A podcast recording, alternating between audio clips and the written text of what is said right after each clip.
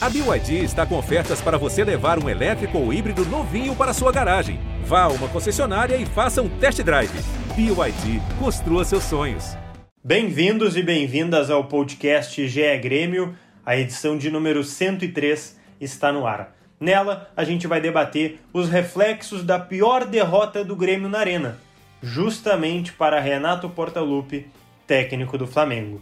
A gente vai repercutir também o que vem por aí né, os próximos passos do Grêmio depois desse baque, desse vexame contra o Flamengo na Copa do Brasil. Tudo isso e muito mais a partir de agora. Fez um balãozinho, levantou bonito.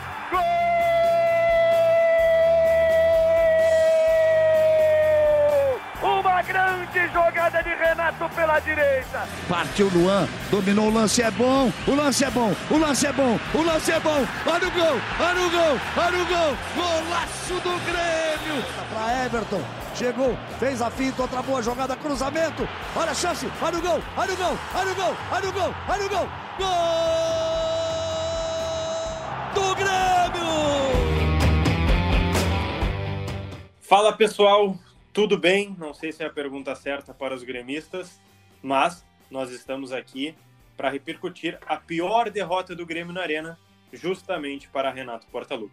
Eu sou Lucas Bubbles, repórter do GE. Globo, e estou aqui na companhia do meu colega também de reportagem aqui do GE, o Eduardo Moura. Tudo certo, Dado?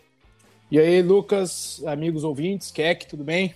É, não vou dizer que tá tudo bem, porque eu estaria mentindo, mas cara, tô, tô bem abalada, bem abatida. Não achei que uma derrota é, numa competição que eu já não tava, né, esperançosa, me abateria tanto. Assim, hoje eu tô bem, tô bem mal. Como deve, como deve estar tá todo mundo, né? Todos os gremistas aí que é, acompanharam o, o, vexame de ontem contra o Flamengo. Mais um. Boa tarde, eu gente. Acho... Boa tarde.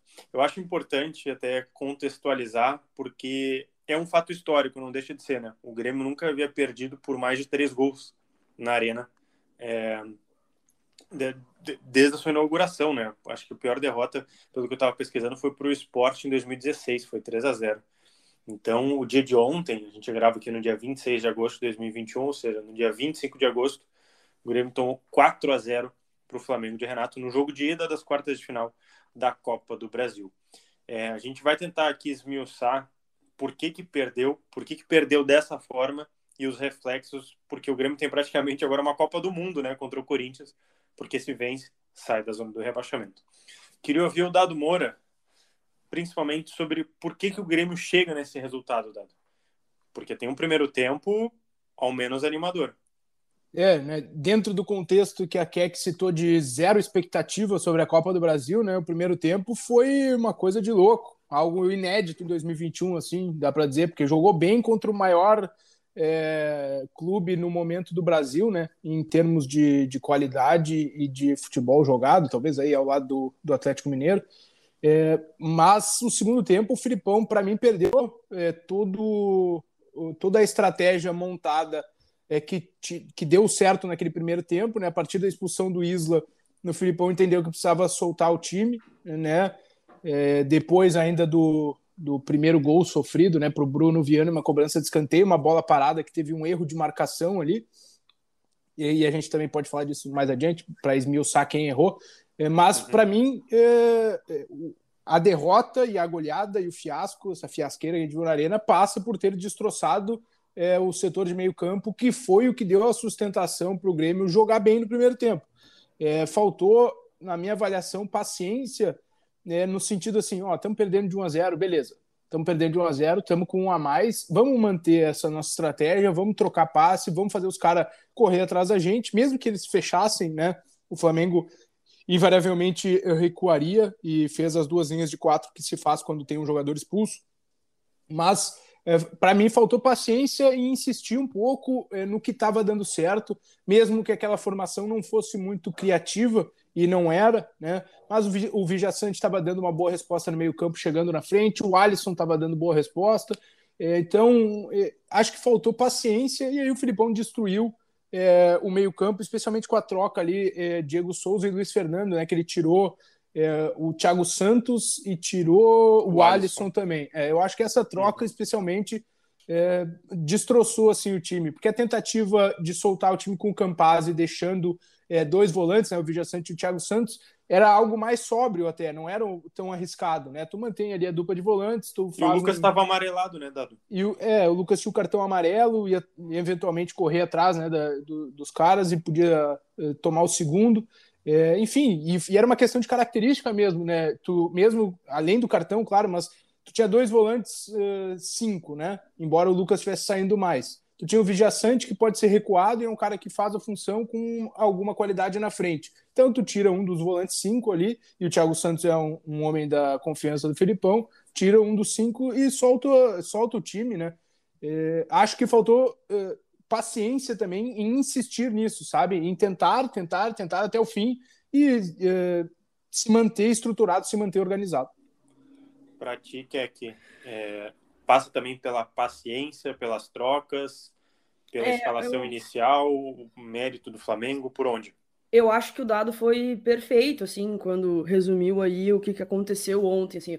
Eu tenho, eu tenho essa mesma, essa mesma percepção. Acho que o time surpreendeu muito, eu tava com muito medo de é, um meio-campo ser um pouco mais engessado, né? E eu tava com, esperando que a gente não fosse criar nada, sinceramente. Assim, antes do jogo eu pensava, pô, a gente vai jogar com três volantes contra o Flamengo, a gente vai entregar a bola para o Flamengo. E não foi assim que aconteceu. O Grêmio teve bastante a bola. Eu vi, vi o Grêmio criando algumas oportunidades. Eu acho que talvez tenha sido a, a melhor foi com o Alisson ali que raspou é, na trave ali com na, naquela jogada. Mas me surpreendeu muito, muito mesmo. Assim, foi uma escalação que funcionou bem, né, no primeiro tempo. E o meio-campo, principalmente, me surpreendeu bastante positivamente. Assim, acho que o Vidia Sante também deu uma. Já gostei da contratação, para mim já tá muito. Já, já chegou bem, já chegou entrosado e parece que fez o Lucas crescer também de produção. assim Gostei bastante.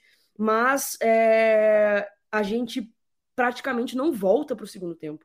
Antes mesmo, da, antes mesmo da, das, das substituições, eu já achei a postura do Grêmio no segundo tempo muito diferente da, do, do, do, primeiro, sabe? Muito diferente. Parecia que tinha se sentado num, numa, não sei se vantagem, não dá nem para dizer vantagem de estar tá com um cara a mais, sabe? Eu não sei, eu tive essa impressão assim. E aí as trocas, cara, a gente já tem conversado bastante assim com os, eu, pelo menos com os meus amigos assim, de que é, como o Grêmio perde muita qualidade quando faz substituições. E assim, eu acho que passa muito pelas substituições do Felipão e depois eu fiquei pensando, eu, cara, mas tu tá com, jogando bem o primeiro tempo, que foi surpreendente pra caramba. É, contra o Flamengo dentro da sua casa. Do Grêmio tava se impondo, tava conseguindo criar algumas oportunidades. Tá jogando bem, ainda tem um jogador a mais. Vou tentar ganhar esse jogo aqui de alguma forma, sabe? Mas, cara, é, perde qualidade demais quando, quando, quando precisa fazer as substituições é, o Luiz Fernando ganhando oportunidade de novo, mais uma vez ali, sabe? Não, não corresponde, não, não corresponde nada, assim, sabe? E, cara, para mim ali destroçou meio-campo, o Grêmio se perdeu completamente. E eu tinha a impressão de que se tomasse um gol, a casa ia cair. Foi exatamente assim o que aconteceu. Foi muito frustrante. E como eu falei, assim, é, eu não tava com expectativa. Se alguém me dissesse antes do jogo que seria 4 a 0 para o Flamengo, eu ia dar uma risadinha amarela e diria, é, eu acho que vai ser isso aí. Mas depois do primeiro tempo, deu aquele gostinho de ver o Grêmio jogando bem. É que, é que não é o placar, né? Que é, que é, como o placar foi construído, né? Exato. Porque, exato. digamos assim, tem dois gols em cada tempo, sei lá, um de falta, outro bem trabalhado. Era esperado, né? Foi muito cruel, assim, muito cruel, porque tipo, a gente não, não seria injusto um 4 a 0 jogando bem. O problema é que o Grêmio jogou muito mal, eu acho, né? Assim, é. Claro que o Flamengo teve méritos de, de, saber explorar, mas acho que o Grêmio também teve muito demérito em, em dar o jogo, né? Totalmente. O Grêmio abre assim. Claro, a bola parada, o primeiro, se o Dado até quiser esmiuçar agora, eu acho que é uma jogada hum. específica, né? Porque depois é. os outros três gols é, sei lá, parece uma pane, né? Parece que quando o Windows desliga, assim, um, tela azul e. Cara, o que, que aconteceu, assim? Porque é. quando eu então, vamos falar desse gol da, antes de avançar, não, por favor. É, ia colocar que é, que é que falou, né, da expectativa, e parece até que o Filipão não estava esperando muito a Copa do Brasil, pensou, hum, vamos tentar arriscar aqui nessa competição, não vale muita coisa mesmo, e arriscou e deu essa fiasqueira tremenda, sabe? Tipo, ah, Porque é se é um jogo do Brasileirão, então o Filipão não ia desmanchar o meio-campo como ele fez. Se é um jogo valendo três pontos para tirar o Grêmio do rebaixamento, por exemplo. Não, e ele fez todas as trocas, né? No Brasileirão, ele tem deixado um ou dois sem fazer, ou seja, acho que era 25 é. minutos ou 30 minutos, já tinha feito todas as trocas. É, então talvez claro, essa coisa a da. Primeira, a, a, primeira foi por lesão, claro. É, de como lidar com a competição, talvez tenha influenciado também nas, nas escolhas, assim, né? Mas falando do primeiro gol ali, né? Que, segundo o Filipão, eh, trouxe um abalo psicológico tremendo. Né? É, é, como a Keck disse, o Flamengo voltou melhor já do intervalo mesmo é, com o Grêmio é, né, com um a mais, com as mudanças do Renato ali, Sim. melhoraram o Grêmio. Uh, melhoraram o Flamengo, perdão. E na cobrança de escanteio, o Kahneman está marcando o Gustavo Henrique e o Rodrigues está marcando o Bruno Viana, pelo que eu consegui identificar nas imagens, tá? E o Gustavo Henrique eh, dá uma finta de corpo no Kahneman e corre para a primeira trave, é meio livre, assim, com o Kahneman, obviamente, perseguindo ele, correndo atrás, mas o Gustavo Henrique tomou a frente. E o Rodrigues, isso tudo baseado nas imagens, né? percebendo isso, ele tenta cortar a frente do Gustavo Henrique e para disputar a bola, porque ele imagina que o cruzamento vai no Gustavo Henrique, né? E aí deixa o seu marcador. E, e, acaba que a bola passa por todo mundo e sobra lá no Bruno Viana, que era marcado pelo Rodrigues, e tá livre, né? Porque o Rafinha tá ali no segundo pau pega, eh, na marcação do Gabigol, mas acaba é, ficando contra dois jogadores, né? Se divide com o Gabigol e com o Bruno Viana, que está livre. É, na minha percepção, foi isso que aconteceu. E esse erro de marcação é, destruiu o psicológico do Grêmio Totalmente. nesse, nesse segundo tempo. Assim. E, é, e, é, e, é, um ponto interessante porque o Grêmio tem tomado gols em inícios de tempos, né? Foi assim contra a Chapecoense, teve acho que América Mineiro, não me lembro o outro jogo, mas teve gols assim nos primeiros 10, 15 minutos, né? Às vezes de primeiro tempo e às vezes de segundo tempo. Isso tem abalado muito. Agora, e, e os outros gols, vai, vai. já, já para aproveitar, por exemplo, né, aquele gol do, é, do, do Michael, é, pelo meio, o Vila Sante é, tenta fazer uma leitura de passe, assim, né, e é driblado, acho que pelo Vitinho. E aí o Vitinho fica de frente pro gol, né, com a linha do Grêmio montada ali, os quatro uhum. uh, defensores, e o Vitinho de frente pro gol. O Rafinha sai lá da esquerda para fazer uma pressão no Vitinho, né, para evitar o chute. E aí o Vitinho encontra o Michael livre dentro da área. Então, né, e, é, por exemplo, se tivesse um frame, outro volante. Tem um frame dado, se tu for ver nesse, né, nesse lance que tu tá descrevendo, que é o segundo gol, que acho que os quatro que tu falou, eles estão olhando pro Vitinho, né?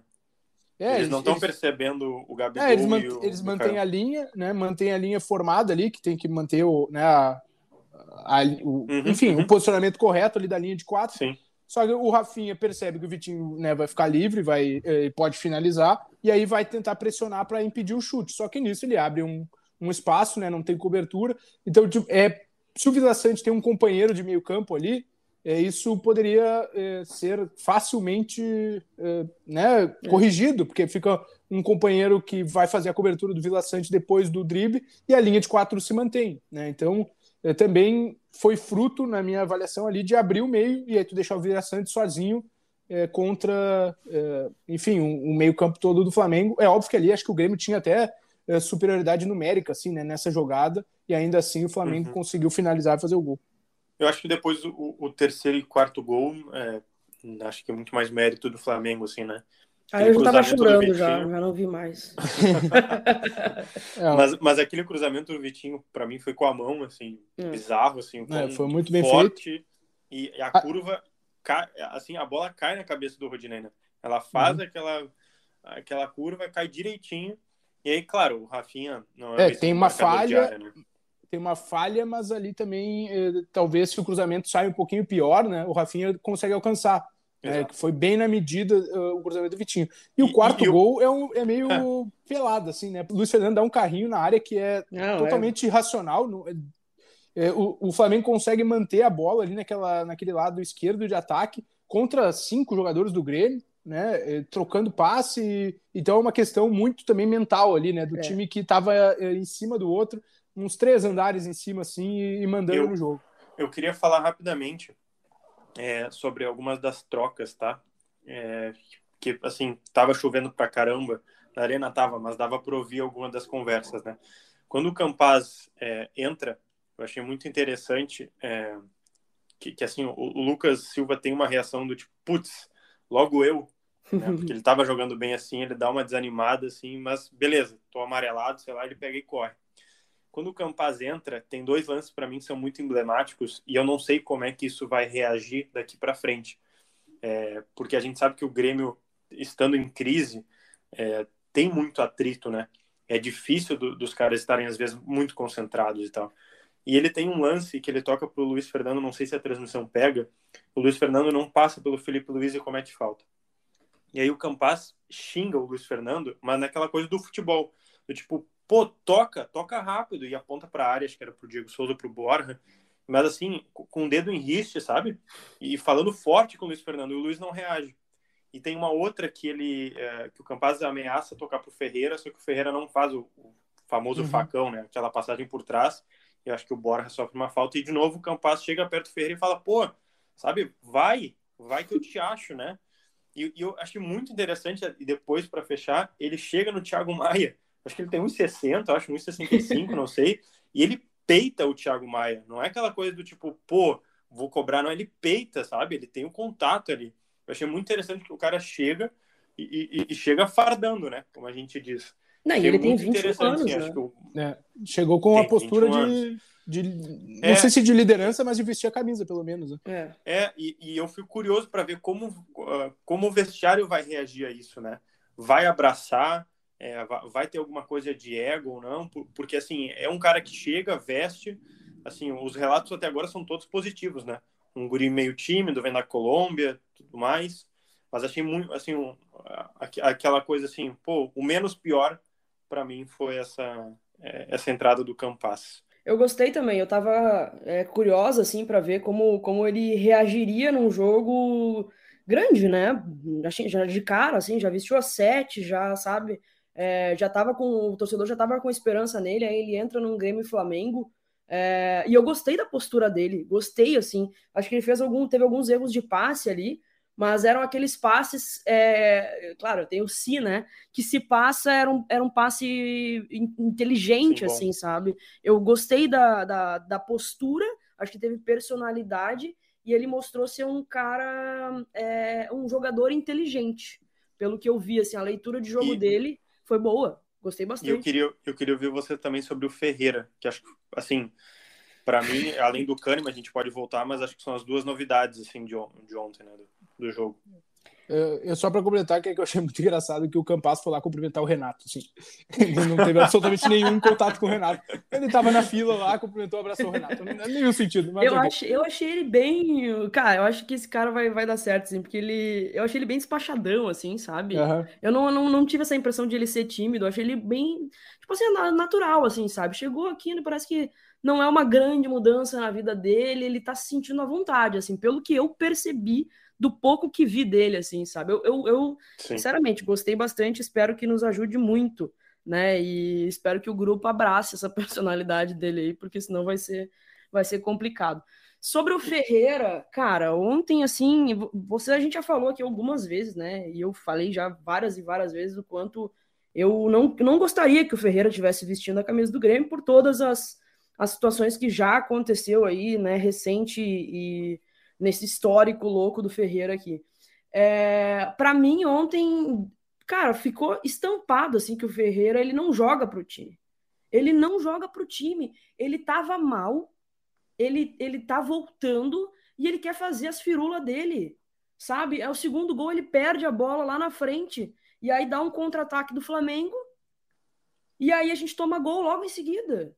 Sabe? Começa. A, o, e ainda até depois eu vou eu revi acho que não foi tanto, tá? Mas o primeiro gol também já tinha colocado que, que surgiu aquele, aquele escanteio por uma bola perdida de uma firula do Ferreira, sabe? E, e assim, não é pro time. O Ferreira é muito individualista, mesmo estando mal. Ele tá voltando de lesão. Ele tá, sei lá quanto tempo sem jogar. E aí quer fazer as firulas dele logo contra o Flamengo, cara. Ah, para mim assim, ó, eu ele para mim ele já não tem que fardar mais. Ele não era nem para estar tá aqui sabe? Pra, eu, eu não tenho mais nenhum pingo de paciência com o Ferreira, assim. Eu tô, eu fiquei, ontem eu fiquei assim, ó, bufando com esse jogador, assim, para mim ele não, não, não, não precisava mais estar aqui. Então eu vou o... deixar o dado te dar uma notícia, que é que eu acho que ele vai continuar jogando. É, eu... Provavelmente. Eu, e eu discordo disso, tá? Eu acho, discordo no caso do Ferreira jogar. Eu tô mais pro lado da Keck, no sentido, ontem ele foi muito mal e esse lance do segundo gol, ele tenta dar uma janelinha ou uma meia-lua, assim, na frente e perde a bola, né? Eu acho que o, o titular, e assim, não, não tenho tanta certeza do Ferreira, e aí não é informação, é leitura, eu acho que o Campas tem que entrar na vaga do Douglas Costa. Eu acho que é, mesmo Mas que ele tenha conta? sido contratado para ser um meia, ele claramente não é um meia uh, cadenciado e, e, digamos assim, com a característica de jogar só por dentro. Ontem a gente já viu ele aberto pela esquerda, ele abriu pela direita. Uh, eu acho que ele tinha que jogar nesse momento na vaga do, do, Douglas Costa, até porque abriu, né? Se, se o Douglas Costa não tivesse machucado, ok, aí é uma outra situação, né? Tu tem o Douglas Costa que tá, tava numa crescente, põe o Campas pelo meio, onde uh, tinha a lacuna. Agora, sem o Douglas Costa e sem um ponta uh, que está, digamos assim, afirmado, porque o Ferreira está voltando de lesão, embora seja vice-artilheiro do Grêmio na temporada. O Luiz Fernando inexiste em termos de assim de boas atuações no Grêmio e, e o restante meio que desaparece, não tem pontas, né? Então eu colocaria o Campas aberto pela direita com toda a liberdade que ele tem para se na... para se mexer.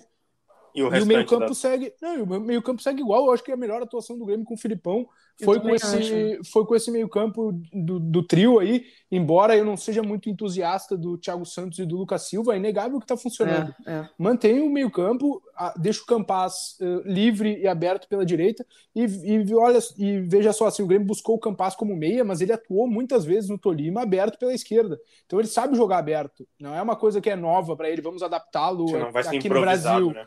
Ele, ele sabe jogar aberto, já jogou assim, inclusive um dos jornalistas que a gente ouviu colombiano sobre ele eh, falou, né, ele joga, jogou eh, na campanha do título de 2001 eh, muitos jogos, talvez a maioria dos jogos, aberto como extrema pela esquerda, com a capacidade para reagir, né, para transitar em velocidade e, e buscar esse, os espaços. Então, a partir do que apresentou o Grêmio no primeiro tempo e a, e a estratégia ali do Filipão, eu acho que o Campas tinha que ser o substituto do Douglas Costa. E aí, se o Ferreira tivesse voando, daria para colocar os dois juntos no time, né? Esperar um pouquinho para o Campas ser o meia mesmo. Mas o Ferreira não está voando. O Ferreira voltou é, mal e está voltando. É, é, normal, né? Ficou um mês aí parado. É. Então, dá tempo para o Ferreira também. Foi uma emergência ele ter entrado ontem, né? Tem que dar um pouquinho de tempo para também ele, ele retomar a uh, qualidade de, de jogo dele. É, eu iria assim. E outra, acho que o Corinthians, é, como está numa melhora, é, não vai ser mais propositivo que o Grêmio, sabe? Já tem jogadores mais técnicos no meio-campo a partir da chegada do Juliano e o, e o, Renato Augusto, que tem sido banco ainda, né? Mas enfim. Então o Corinthians está nesse viés, já entrou no G6 ali.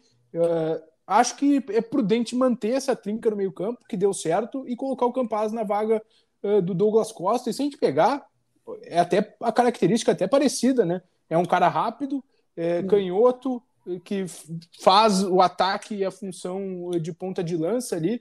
Eu, eu iria assim, né? Até pelo que o Filipão tem como opção é, nas mãos. Eu fecho contigo, eu fecho contigo. A gente tem notícias já, já do Douglas, o que, que, que, vai ser, quanto tempo vai ficar fora? Ainda não. É, ainda o Grêmio não. treina às três. A gente ainda não conseguiu informações até né, gravar o podcast, certamente teremos lá no ge.globo.br Grêmio.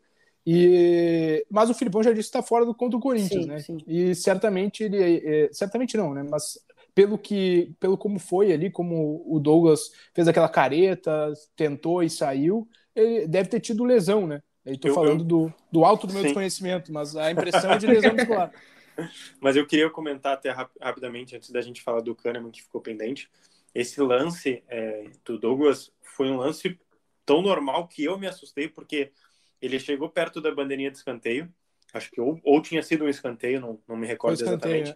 É. é. e ele, quando ele bate, ele grita, uh, né, putz, um pouco mais, né, um palavrão um pouco maior, mas putz, e, e olha para o céu e coloca a mão. E ali eu falei, cara, mas já? Porque, hum. porque assim, acho que tava com 20 minutos, né, 15, eu não lembro, mas tava mais ou menos assim no início, e ele agachou, e acho que não sei se a transmissão pega, e ele não conseguia levantar, assim, esticar a perna. Daí ele deu uma massageada e foi trotando. Uhum. E, e, e, e, ali eu já vi o Ferreira começar a aquecer. Então, é, e, e nesse, nessa hora, a câmera foi para o Alisson, porque o, o, Douglas Costa faz o cruzamento e acho que o Bruno Henrique corta a cobrança de escanteio para lateral. E o Alisson corre para pegar a bola para cobrar o lateral. E aí a, a, transmissão da Globo fecha no Alisson, que tá com a bola na mão para cobrar o lateral, e ele vira a cara pro Douglas e fala: Ah, não, Douglas, uma coisa assim, que não, não é literal, Lamentando. mas ele, ele tem, ele já tem essa reação de que claramente ele, ele não, o Douglas não teria condição de continuar. Bom, rapidamente sobre o Kahneman, antes da gente falar também da, da, dessa volta do Renato, que eu acho importante a gente pontuar no nosso final do podcast. Mas é, agora também começa a ter algum problema para montar a zaga, né? O Juan está de volta agora nessa quinta-feira. Tem o Rodrigues aí, com aquele interesse que o Dado já mostrou do, do time da Dinamarca. É, aí tu tem o Jeromel e o Kahneman nunca 100% um ou outro, né? Os dois juntos.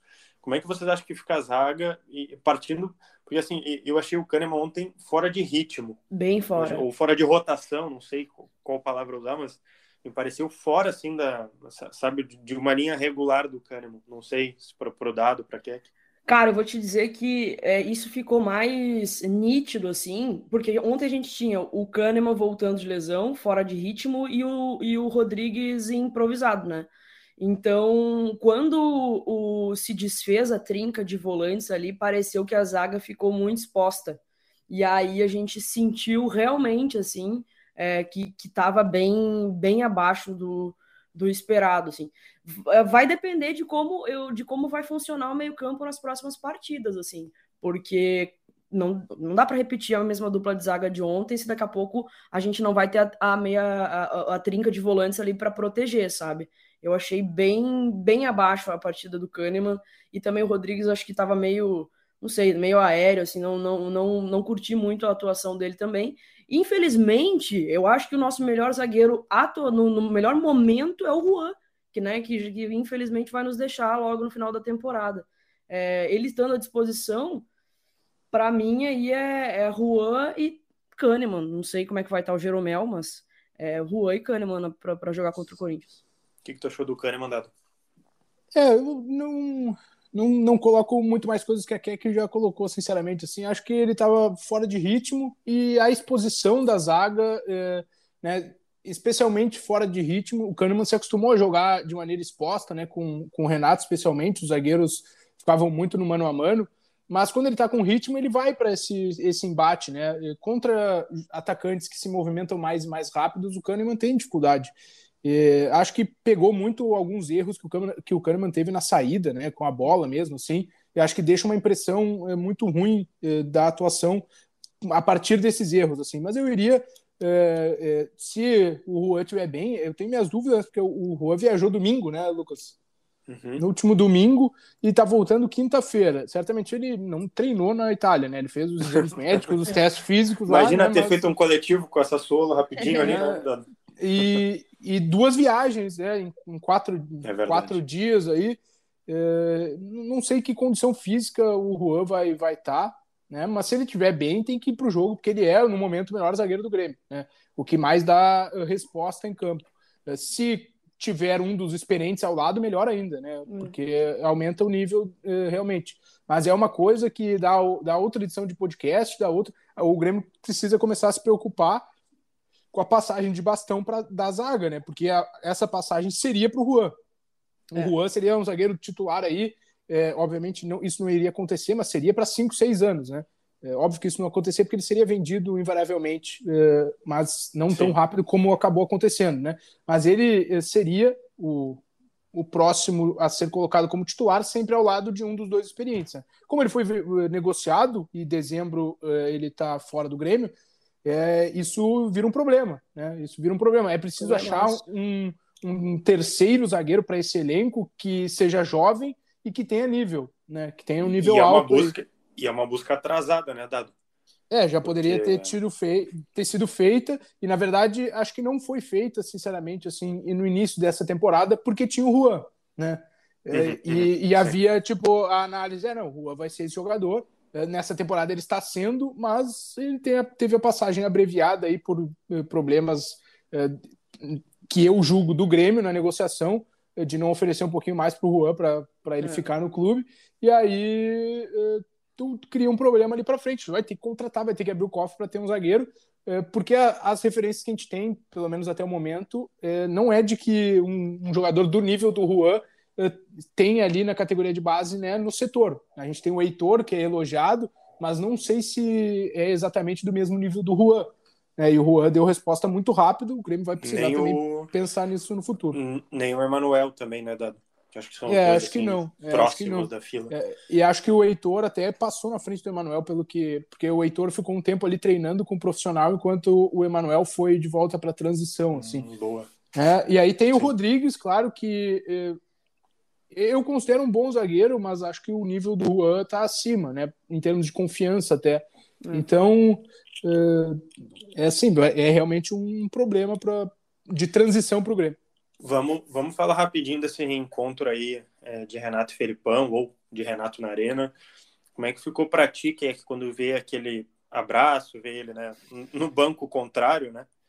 Por assim Cara, dizer. muito doído, muito doído, assim, é, o Instagram do Grêmio postou lá uma foto do, do Renato abra, abraçando o Felipão e tal, os dois juntos ali. Foto do Lucas Webel, né, Dado? Fotaça. Isso, isso aí, fotaça, linda, linda foto, assim, e como gremista, antes do jogo, né, ali a gente fica, cara, que legal que esses dois aí fazem parte da nossa história, assim, que legal ter eles como, como ídolo, mas muito, muito estranho, muito esquisito ver o Renato todo fardado de Posso Flamengo, de vermelho, é que, claro. É, teve uma reportagem do Globo Esporte RS aqui na RBS TV, é, que mostrou é, um, um trecho, ao menos, de quando os jogadores vão dar esse abraço que tu tá falando, né? Uhum. E, e, mostra, tem uma legenda ali, depois se vocês quiserem conferir lá no Google Play, já deve estar a matéria lá no, disponível, em que o, o, Renato coloca a mão no, assim, no, no, ouvido do Ferreira e fala, garoto, tem que resolver tua vida. É uma das frases que bah. aparece, que, que dá pro ouvido o Renato falando com os jogadores do Grêmio, e é no abraço com o Ferreira. Depois tem outras também, falas do Felipão e do Renato, mas achei bem interessante, assim, sabe? Bem legal. Aquela coisa do tipo, não, não sei pai, mentor, mas assim, pô, tô em outro time, mas ó, resolve tua vida, cara. Boa. Achei bem interessante depois se vocês quiserem conferir, mas, mas pode ser. Ver, não vi, não tinha visto. É, não vi também. Boa, boa. E aí é estranho, né, ver ele assim com, com é, o uniforme do Flamengo ali, de vermelho ainda, né, dentro da arena, esquisito demais. E... Todo caracterizado, né? Todo é, caracterizado, é, de bonezinho e tudo. É, e isso teve, teve nas redes, né, que, que bastante uh, inconformismo, digamos assim, com a postura do Renato de comemorar os gols e. e... Deu é, isso, isso, que eu ia falar, assim, me incomodou também. Eu, eu achei, eu achei que não, me incomodou. Eu achei que não precisava tanto, assim, sabe? Mas é aquela coisa, é, mas, é mas... é aquela coisa de de, de, de, sabe, de recalque mesmo, assim, sabe? De, pô. De tô... ver a Ezo, Ezo. É, assim. sabe? Se o, se o jogador que faz gol às vezes não comemora por ter uma história, né, dentro do clube, eu acho que o Renato podia ter se ligado um pouquinho assim pô, também. A 100, 200 metros dali tinha uma estátua, né? Exato, é, sabe? Exato. Então, o primeiro gol até vai, porque tava um jogo, né, duro até então, até então. Então, de comemora o primeiro gol e depois tá, te acalma, segura tua onda aí depois nos próximos, entendeu? Fala eu, fiquei, da... eu fiquei chateado. Não, eu entendo uh, o sentimento da Keck, acho muito legítimo, embora uh, acho que tipo, é profissional, ok. O que me causa estranheza, e é uma coisa muito pequena, tá? Mas o Renato no Grêmio não usava uh, o escudo do Grêmio quando estava no banco de reservas. Ele usava a roupa dele, né? Ele usava. Ele, ele tava sempre de camisa, ele tava sempre de. É, de, de, é, de camisa social. De, ou camisa social, ou uma camiseta, ou camisa polo, às vezes. Tava sempre, com, tinha blazer, às vezes tinha um cardigan. E no Flamengo ele tá com, com, as, com, as, uh, com roupas do clube Trajado. mesmo, né? Com roupas do clube. E isso não é que me incomodou, mas me chamou atenção, sabe? Porque ele sempre teve um estilo uh, aqui no Grêmio. E aí uh, lá parece que. Uh, sei se obedece uma ordem, mas eu sabe, fica mais que... aberto a tipo, ah, não, vou botar as roupas do clube. Pois é, pelo que eu vi ali uh, nas redes sociais da galera falando, era que é uma, é uma questão de contrato. Mas eu não sei se o uhum. CN fazia isso também. Não me lembro. Eu tenho foto, eu lembro agora de cabeça de fotos do CN de roupa social também. É, ele é. usava, é. ele ficava suado com aquela camisa, com a camisa social dele. Eu lembro disso. Então, não sei, assim, mas eu, eu te confesso que é, me incomodou um pouquinho também, fiquei, fiquei chateada, assim, acho que não precisava tanto ali, daqui a pouco pedir pro Gabigol dar uma segurada também nas provocações, sabe? Ele tem Mas uma história também... aqui, sabe? É uma estátua na, ali na frente. Dava para dar, dava para dar uma calmadinha, eu acho. É, e essa do Gabigol é bem interessante porque tem um setor até o Dado pode me ajudar, uma maior experiência, que é um setor de conselheiros, né, Dado? Tem um anel que fica um pouco acima ali, onde fica o pessoal da reportagem, assim, de de, de, algumas câmeras filmando bem na, em cima do túnel. E ali eu acho que tem um setor de conselheiros do Grêmio, porque tinha muita gente com camisa do Grêmio ali. É, na verdade. Fala. É, é, não, é, é o setor, é a tribuna, eu acho, uh, e, o, e, os, e, os, camarotes que ficam um pouquinho acima, e é o setor onde vai é, a delegação né, e o, a nominata que o clube uh, inscreve para os jogos. Né? Tem Sim. uma limitação de pessoas e o clube inscreve né, X número. Eu não, realmente não sei quem estava, né? Mas eh, certamente deve, deve ter conselheiros que tiveram a entrada, é, não sei se liberada é a palavra, mas enfim, é, é, que estavam na, na, lista do clube, né? Porque o Grêmio manda, envia uma lista para a CBF para é, liberar as pessoas que entram aí, no estádio. Né, né, quando tá falando do Gabigol, que é, é obviamente, ele, ele me parece que ele já tomou o Grêmio como rival. Sim. Não sei. A sensação que me passa é que é, ele sente o gosto de jogar contra o Grêmio como um rival, é um clássico para ele. Né? Ele, para mim, a sensação que ele incorpora assim mesmo o jogo contra um rival. E ele comemorava muito é, os últimos três gols apontando para os conselheiros, ou olhando, e vibrando, né? E os, os conselheiros, as pessoas que estavam ali, perdão, xingando xingando mesmo, né? Um clima de torcida onde não tem público, mas enfim, né? Esse é outro papo. Mas também teve no final, vi, uh, deu para ouvir alguns gritos pra, uh, para jogadores do Grêmio, né? Ali uh, deu para ouvir o Ferreira sendo xingado e tal. Então fica assim esse final de bastidor aí do jogo. É. É, vamos só passar agora para o Corinthians, já estamos quase com 40 minutos aqui de podcast. É, e também depois do Corinthians, se não me engano, é o Galo. É, esse Deixa jogo com o Galo vai ser remarcado, né? É, ah, boa. A CBF remarcou Ótimo. os jogos, os jogos Ótimos, é, que essa essa 19 rodada né, é durante a data FIFA e a CBF remarcou os jogos de quem teve jogadores convocados para a seleção brasileira. Né? O Tite convocou o Guilherme Arana, é, o São Paulo teve vai ter o jogo modificado também porque o Daniel Alves estava na lista, o Flamengo, obviamente, é Gabigol e Everton Ribeiro, se não estou enganado, e o Palmeiras também teve o Everton. Então, esses quatro, uh, quatro então, clubes tiveram os jogos modificados. Então é Grêmio Corinthians, depois Grêmio Ceará? Isso, é, direto na arena, ficou um, um, belo tempo aí sem, sem o Grêmio jogar. Pô, o, o Grêmio não joga fora, o, acho que o último Isso. vai ser contra o São Paulo?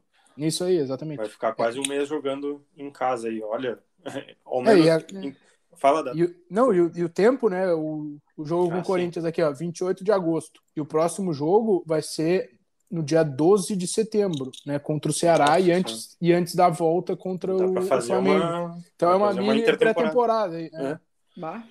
E não, e depois do dia 12, dia 15, que é o aniversário do clube, tem o jogo da volta. Né? Isso, exatamente. Tem o jogo da volta lá no Maracanã. Gente, e é bom botar que a gente não sabe quando esse jogo com o Galo aí vai ser uh, ah, verdade. marcado, né? E também o Grêmio tem um jogo pendente com o próprio Flamengo do primeiro turno, que também não sabe quando vai ser, porque é, na verdade. é, porque na verdade. Mistério, só, né? Como o Flamengo está em todas as competições e certamente vai continuar na, na Copa do Brasil, né? E mesmo se de, antes da goleada, um dos dois continuaria na Copa do Brasil. Então, as datas uh, que de meio de semana da Copa do Brasil, a CBF não poderia usar, né, para esse jogo remarcado. Uhum. E como o Flamengo está na Libertadores e também deve, a expectativa é que siga, pelo menos, né, por hora. Uh, não tem uh, não tem brecha no calendário para colocar esse jogo ainda. Então precisa. Isso vai ser lá para o final do segundo turno. Exato, precisa o Flamengo uh, ser, enfim, uh, ou eliminado em uma das Copas, ou aceitar jogar ali no meio de uma data FIFA, de repente em outubro, sabe? Que tem uma data FIFA e aí uh, possa colocar esse jogo aí. E não teve, Dado, na, na, temporada passada, um, um, trecho que o Palmeiras jogava dia sim, dia não? Ou do, dois dias, teve. assim, era é, se não me engano, teve, tipo, teve, jogar né? segunda, quarta e sexta, né? Uma coisa assim. Só que eu acho que uhum. tinha relação com, com o Paulistão. Não sei se a CBF uh, vai, vai colocar essa, Uh, enfim, fazer essa diferença de, de horas uh, menor. Aí eu realmente Sim. não sei, desconhecimento. Eu acho Bom, que foi no Paulistão que isso aconteceu. Bom, para encerrar aqui, que o pessoal também tem que trabalhar a mais do podcast, porque o Dado tem que descobrir também qual é a lesão do Douglas Costa, né, Dado? Vai ter bastante trabalho essa tarde. é verdade. E aqui é que tem, tem suas reuniões aí empreendedora, não vou nem querer citar aqui, porque são coisas profissionais e éticas. Mas queria umas considerações finais de ti, Keck que, que vem por aí do Grêmio. A gente debateu muito aqui o jogo, alguns reflexos do jogo, mas qual é o reflexo para a temporada agora? Olha, Corinthians, agora... esse, esse, período, esse vácuo que vai ter, e ainda depois o jogo contra o Ceará. Primeiro de tudo, juntar os cacos né, do, do, do resultado contra o Flamengo, do jogo contra o Flamengo, e tentar se apegar nas coisas boas, porque é, se o Grêmio jogasse né, no Campeonato Brasileiro como jogou no primeiro tempo, dificilmente a gente estaria nessa situação que está. E assim, é, mesmo abatida, mesmo é, indignada com, com o resultado de ontem, com o jogo, da forma que foi, eu fico esperançosa, assim, pelo, pelo desempenho que o Grêmio apresentou no primeiro tempo, assim, sabe? Eu vi coisas positivas, vi coisas boas. Eu achei que o Vila Sante chega como uma boa contratação, ele melhora o Lucas Silva, o meio-campo que poderia ser engessado, é um meio-campo que funciona. Gostei da, da estreia do Campas, né? E eu acho que é, a gente tem, tem tudo para sair dessa situação do brasileiro é só botar a cabeça no lugar e, e tentar né, jogar como jogamos o primeiro tempo contra o Flamengo. Agora vai ser mais uma final de Copa do Mundo e para jogar contra o Corinthians, né? E se do, tudo der certo, a gente acaba saindo dessa zona ingrata que a gente se meteu aí, que a gente se afundou. E eu espero de verdade assim que a gente consiga um resultado positivo contra o Corinthians. Tem que conseguir, seria uma, uma baita resposta para sua torcida depois do jogo de ontem. E, cara, eu acho que esse tempo aí para é, botar a cabeça no lugar, para dar uma descansada, sabe? Para treinar também, recuperar a lesão, vai ser fundamental. E até para a saúde mental da cabeça do torcedor também, né? Ficar sem Grêmio é bom também. Ficar um pouquinho sem Grêmio, sem se incomodar, tá ótimo. Você imaginou que eu... falaria essa frase? Que jamais. Temporada jamais. 2021. jamais. Essa temporada tá acabando comigo, acabando. só espero que dê tudo certo pra gente no brasileiro e eu tô confiante, assim. Tô confiante que a gente vai conseguir sair logo, logo, logo dessa nhaca. E no último Boa. podcast a gente, eu te chamei de otimista, Fala. falando que a gente poderia ficar ali na, na 17 colocação, né? E no fim a gente acabou uhum. ficando tudo certo. Espero que a gente agora é, ganhe do Corinthians e saia logo, saia logo disso, logo, logo, pelo amor de é, Deus. É, eu, eu vou, te dar um, vou te dar uma má notícia. Hoje eu não tô tão otimista. Não sei, Deus. não. Não sei não, mas vamos ver, vamos ver. Eu, eu quero ouvir do otimista Eduardo Moura com as suas considerações finais. Qual o placar de Grêmio Corinthians e Grêmio Ceará? Dado duas perguntas fáceis e um bah. até logo. mas as considerações é... finais, por favor. É, eu acho que o Grêmio tem que esquecer o jogo com o Flamengo, sem ser muito pragmático nesse momento. Doeu muito, é, é horroroso, é horrível, foi um péssimo resultado, traz é, muita pressão no sentido assim, né, de incomoda muito a torcida e tal mas precisa ser muito pragmático. Esquece isso aí, deu, acabou a Copa do Brasil, né? É, precisa tudo é, colocar tudo nesse jogo com o Corinthians, porque é uma situação inédita para o Grêmio Brasileirão poder sair do Z4, né? Tá praticamente toda a competição afundada lá. Então, esse respiro e pegar 15 dias de trabalho fora do Z4, embora depois né, possa entrar ali é, por conta da, dos jogos da rodada que o Grêmio não vai disputar, mas enfim, né, ficar fora é, é algo tremendo aí para o Grêmio, para dar até tranquilidade para trabalhar nesses 15 dias sem jogos. E aí, placar vai ser difícil, viu? Eu não sei, mas vamos ser. Um é, vamos ser otimistas com uma vitória simples, 1x0, 2x1 aí. É, mas vai ser difícil porque o Corinthians está bem, são três jogos sem perder, é. duas vitórias seguidas, está melhorando.